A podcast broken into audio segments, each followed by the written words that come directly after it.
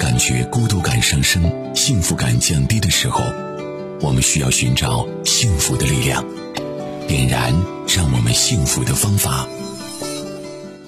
这是一档心理咨询服务类节目，运用简单的心理学来关注到我们的生活，然后呢是关注到我们孩子的健康成长、家庭教育、亲子关系。大家在孩子成长过程当中所遇到的问题，您都可以跟我们来取得联系。在节目当中，我们邀请到的是中国心理师协会首席督导师、山东树辉心理健康中心首席专家树辉老师。有一位年轻的朋友，他今年才上大二哈。他说：“老师好，我发现自己是一个不会拒绝别人的人。以前呢不觉得这是一个问题，但是现在呢越来越觉得自己呀、到处是受到限制的。嗯比如我正在做自己的实验，有同学呢叫我去逛街，这时候我就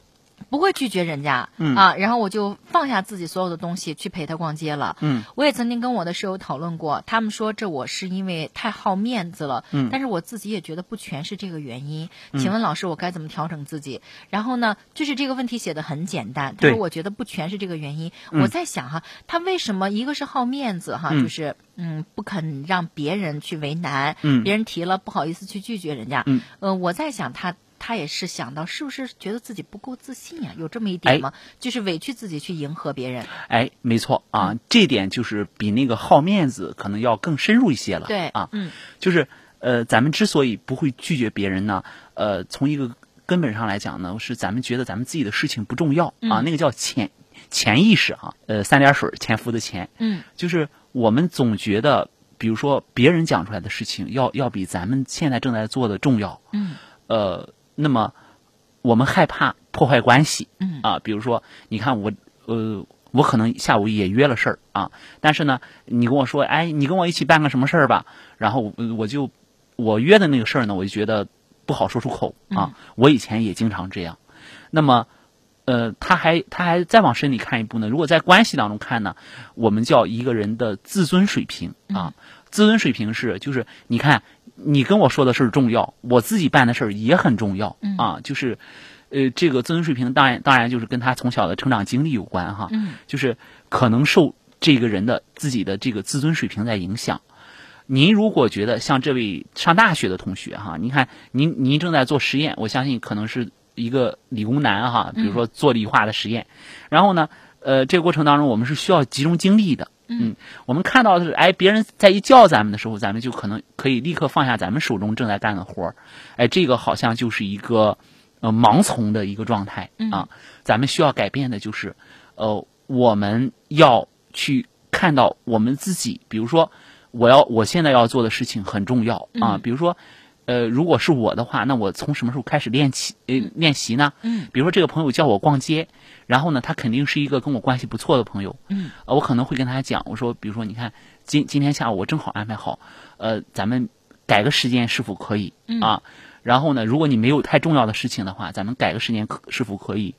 呃，然后就看朋友的选择。嗯那么，呃，如果说咱们还可以这样跟朋友讲，就是，哎，以后你你能不能早点跟我说啊？嗯就是这样的话，那个我可以早点安排我的事儿。嗯这个过程当中并不会伤害关系啊，就是咱们会多想，咱多想的那部分呢，就觉得，哎，我拒绝了他，会不会他就他又他又觉得不开心啊，他不理我呀、呃，有这种可能。那么这种可能也只能说明，就是被拒绝的这个人，就比如说，如果是因此你的朋友不高兴了，也只能说明是他需要成长，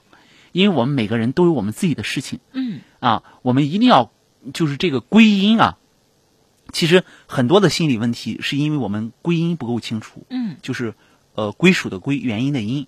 就是有太多的人遇到问题喜欢内归因，就比如说，呃，我觉得我自己不好啊，遇比如说我把人我把人家给得罪了，那么可能我们客观上来看呢，就如果一个人能客观的看待自己，就是这件事情我办的确实有不妥的地方，嗯但是他因此发那么大的火，因此把他得罪了，那么也也也有他的问题。嗯，就是我们要拿捏一个交往的度。对，嗯说到这儿的时候呢，想起来舒文老师今天还分享了两个，就是啊和朋友之间的这个、嗯一个度的问题哈、嗯别人要求你做什么，但是你拒绝了。嗯你一个特好特好的朋友对你特好，对然后从来没给你提过要求，突然有一天给你提了一个要求，你还嗯啊把人给拒绝了。嗯是的，呃，说起来这是呃也是几年前了。嗯，呃，我这个朋友给我的感觉吧，就是他无所不能啊，嗯就是就是，包括生活呀、工作呀，人家都挺好的，而且呢。呃，人家就是跟我在一起的时候呢，也属于就是那种很很大方、很真诚。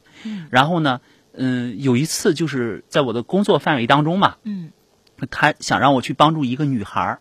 然后呢，这个女孩儿呢，就是当时是上中学，嗯然后她不去上学了，然后说是朋友的一个孩子，嗯然后呢，因为呃，朋友通过他了解到我是心理咨询师，嗯然后就特别想让我帮助他们。那我那我说这样可以，我说呃有两个要求，第一个就是必须在咨询室里完成，因为这是工作，嗯然后第二个是不能强迫孩子来，嗯如果孩子不愿意来的话，家长可以先来啊。嗯当然还有第三个要求就是付费，那么那么这是基本的设置，嗯呃，优惠可以，但是得付费， 因为是朋友，呃，然后呢。他当时呢，就跟就跟他的这个朋友去讲，但发现孩子怎么也不愿意来，嗯，然后他就给我提了要求，就说能不能去他家啊？然后呢，而且还不能说你是心理咨询师，嗯，就是呃，你因为孩子一听说你是心理咨询师，可能就不愿意和你聊，嗯啊，就是第一要去他家，然后第二不能说你是心理咨询师，嗯，呃，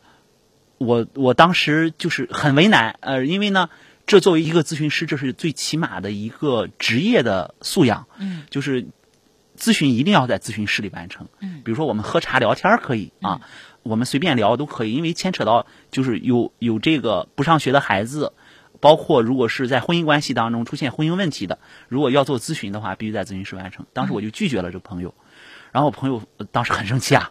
呃，然后就跟我就就差拍桌子嗯了啊，就说你看我这这么多年年来我自己的事儿没求过你，嗯 然后呢到这个事儿上了，然后你看你你都不帮我一下，就这么点事儿，对又又不是你专业所所外的啊对你又不就是给你擅借长钱这个啊啊， 啊对这有什么呀？啊去一趟啊是啊嗯对，是啊确实是在平常人看来，这就是很简单的一件事情啊，噼里啪啦就冲我了，就冲我来了一通。嗯嗯我当时也也没着急，等他发完火，我就问他，呃，大概过了有两天吧，我问他，我说，哎，你能给我讲讲吗？我说从来没见你这样，我就我们在一起这么多年了啊，呃，他说他才跟我讲，他说他的这个朋友曾经帮助过他嗯啊，而且是在他嗯、最艰难的时刻帮助过他，嗯，他他永永远不可能忘恩负义。嗯然后呢，呃，他又他又说，嗯，所以当他这个朋友的孩子出事儿的时候，他就特别想帮助这个孩子。嗯然后呢，当然就是他朋友这么开口了，嗯他也没法拒绝他朋友，他理所当然的认为我也不可能拒绝他。嗯然后呢，他没他没想到就是我我这么坚持，嗯，呃，当然最后这个忙我们还是通过其他的渠道就帮到了帮到了这个找一这个孩子折中的方对式，嗯呃，我在这个过程当中，我我学到了很多，嗯比如说哈，呃，作为我来讲，我自我检讨，一个心理咨询师，当朋友求到你的时候，你要灵活啊，灵活去处理问题。呃，比如说我我最后就跟他说，我说可以不做咨询，但是我们可以聊天啊，嗯啊，呃，告诉告诉你朋友，也不要抱有太大希望啊，因为我也不是全能的啊，呃我去了这个问题也不一定也不一定解决。然后呢，我们抱着一个聊天的状态啊，当时就做做了一些工作，呃，还有一个就是。呃，我的这个朋友也会跟他朋友讲，就是作为我来讲，我也有难度，嗯因为这是我的工作，我必须必须遵从我的职业要求，嗯，比如说保密的原则啊，嗯，这个是必须遵守的。还有一个就是不能在咨询室以外给来访者做咨询，因为、嗯呃，如果一旦破坏了这个，我我就我我对我这个工作的这个这个神圣感啊，嗯可能就没有了。包括我自己，如果突破了一次的话，那下一次怎么办呢？嗯，哎，所以我们都理解了彼此那个难处，我们看到对彼此之间也有拒绝，同时呢也灵活的处理了这个问题。嗯啊，这是我想分享给大家的，就是我们遇到问题的时候，并不是一个是拒绝的时候不要太硬，嗯同时呢，该拒绝的时候我们还是要拒绝，该坚持的时候我们还是要坚持。嗯，勇敢的说嗯对你自己为难或者是违反原则的事情说不。嗯没接下来没呢，错就是一些方法。另外呢，就是如果不牵扯到原则的问题的话，有一些是可以有折中的解决的方案的是啊嗯，不要让自己那么的被动和为难。好的，要结束今天的节目了，感谢大家的收听。我们的微信平台呢是和你在一起一零一一。那同时呢，大家啊也可以拨打我们的场外热线是幺五五八八八六九二八九幺五五八八八六九二八九。呃，这个电话呢还可以加微信进入到我们的群当中，您就可以实时的来咨询幺五五八八八六九二八九。